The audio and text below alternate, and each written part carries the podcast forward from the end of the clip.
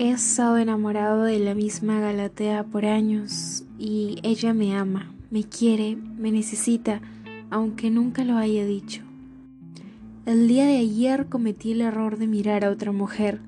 Ella no ha vuelto a hablarme desde entonces. No me besa, no me abraza, me hace sentir tan inútil. Las mujeres del pueblo comienzan a darme de loco. Viejo enfermo, hoy esta mañana. Seguramente nunca habían visto a alguien querer así. Nadie conoce a mi musa, es de pocas palabras. Se queda en casa y aunque no haga mucho, disfruto al verla querer pestañear, reír, hablar. Nunca lo ha hecho.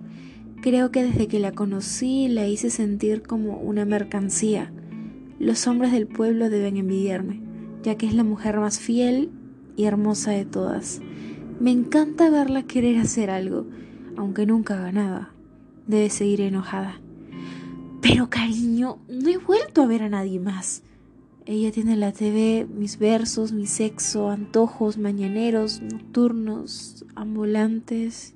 Han pasado 30 años y ella se conserva. Yo creo que moriré sin oírla. Pero, ¿saben algo? Llegué a hacerle el amor ella estaba fría, congelada, rígida, pero juro que la oí. La escuché. Pude ver en sus ojos que eso era real, que ella era la mujer más real que había. Creo que fue su primera vez, porque yo también lo sentí extraño. Tengo casi 80 años. La vida me lleva y ella sigue pareciendo una quinceañera ¿Esto me convierte en un pederasta? Me endulza pensar en ella. Anoche llegué del trabajo y la busqué como de costumbre. Pensé que estaría en la biblioteca, pero no la hallé. En el baño, en el dormitorio, ella no estaba. ¿A dónde fue? Recorrí las calles, callejones, pregunté por ella. Piel de porcelana y ojos azules y más allá de llamarme loco, se reían de mí. Hace tres días me encerraron en un manicomio.